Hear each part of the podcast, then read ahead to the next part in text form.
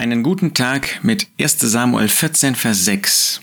Da lesen wir, dass Jonathan, der Sohn Sauls, sagt, für den Herrn gibt es kein Hindernis, durch viele zu retten oder durch wenige.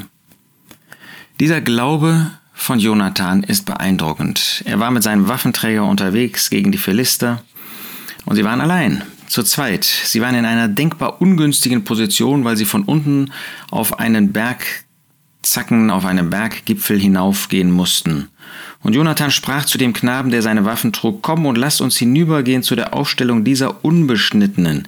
Ihm war bewusst, dass es Feinde waren, dass es solche waren, die nicht abgesondert für Gott waren und dass Gott auf ihrer Seite war. Vielleicht wird der Herr für uns wirken, denn für den Herrn gibt es kein Hindernis, durch viele zu retten oder durch wenige. Er wusste, dass der Herr auf seiner Seite war.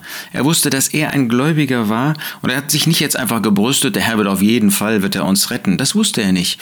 So wie auch wir nicht wissen, was die Wege des Herrn für uns mit uns sind. Was er vorgesehen hat. Keiner von uns kann sagen, ich werde den heutigen Abend erreichen, noch erleben. Das wissen wir einfach nicht. Gott kann andere Pläne haben. Vielleicht aber eins wissen wir, für den Herrn gibt es kein Hindernis. Der Herr muss nicht über ein Hindernis hinübersteigen, wie wir das tun müssen. Aber mit der Hilfe des Herrn können wir Hindernisse überwinden. Für ihn gibt es nämlich kein Hindernis. Er kann einfach vom Himmel aus eingreifen.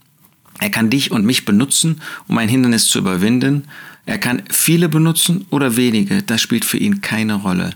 Entscheidend ist, dass er in seiner ganzen Kraft da ist. Wir müssen abwarten, was für einen Weg Gott wählt im Blick auf uns, im Blick auf unsere Lebensumstände. Aber er ist da. Für ihn gibt es kein Hindernis. Er kann durch einen retten, er kann durch wenige retten, er kann durch viele retten und er kann auch ohne uns Rettung verschaffen. Wie hat er das bei dem Volk Israel getan? Da war er es, der das Meer gespalten hat. So dürfen wir auf den Herrn vertrauen. Er ist da, er ist auch heute real da. Der ist nicht irgendwie ähm, ein Phantom, wenn wir das in Ehrfurcht sagen dürfen. Nein, er ist da und er liebt uns und er ist für uns da und er möchte uns Gnade erweisen. Ob wir dieses Vertrauen haben eines Jonathan? Für den Herrn gibt es kein Hindernis, auch nicht in deinem Leben, durch viele zu retten oder durch wenige. Ich wünsche dir, dass dein Vertrauen auf den Herrn gestärkt wird.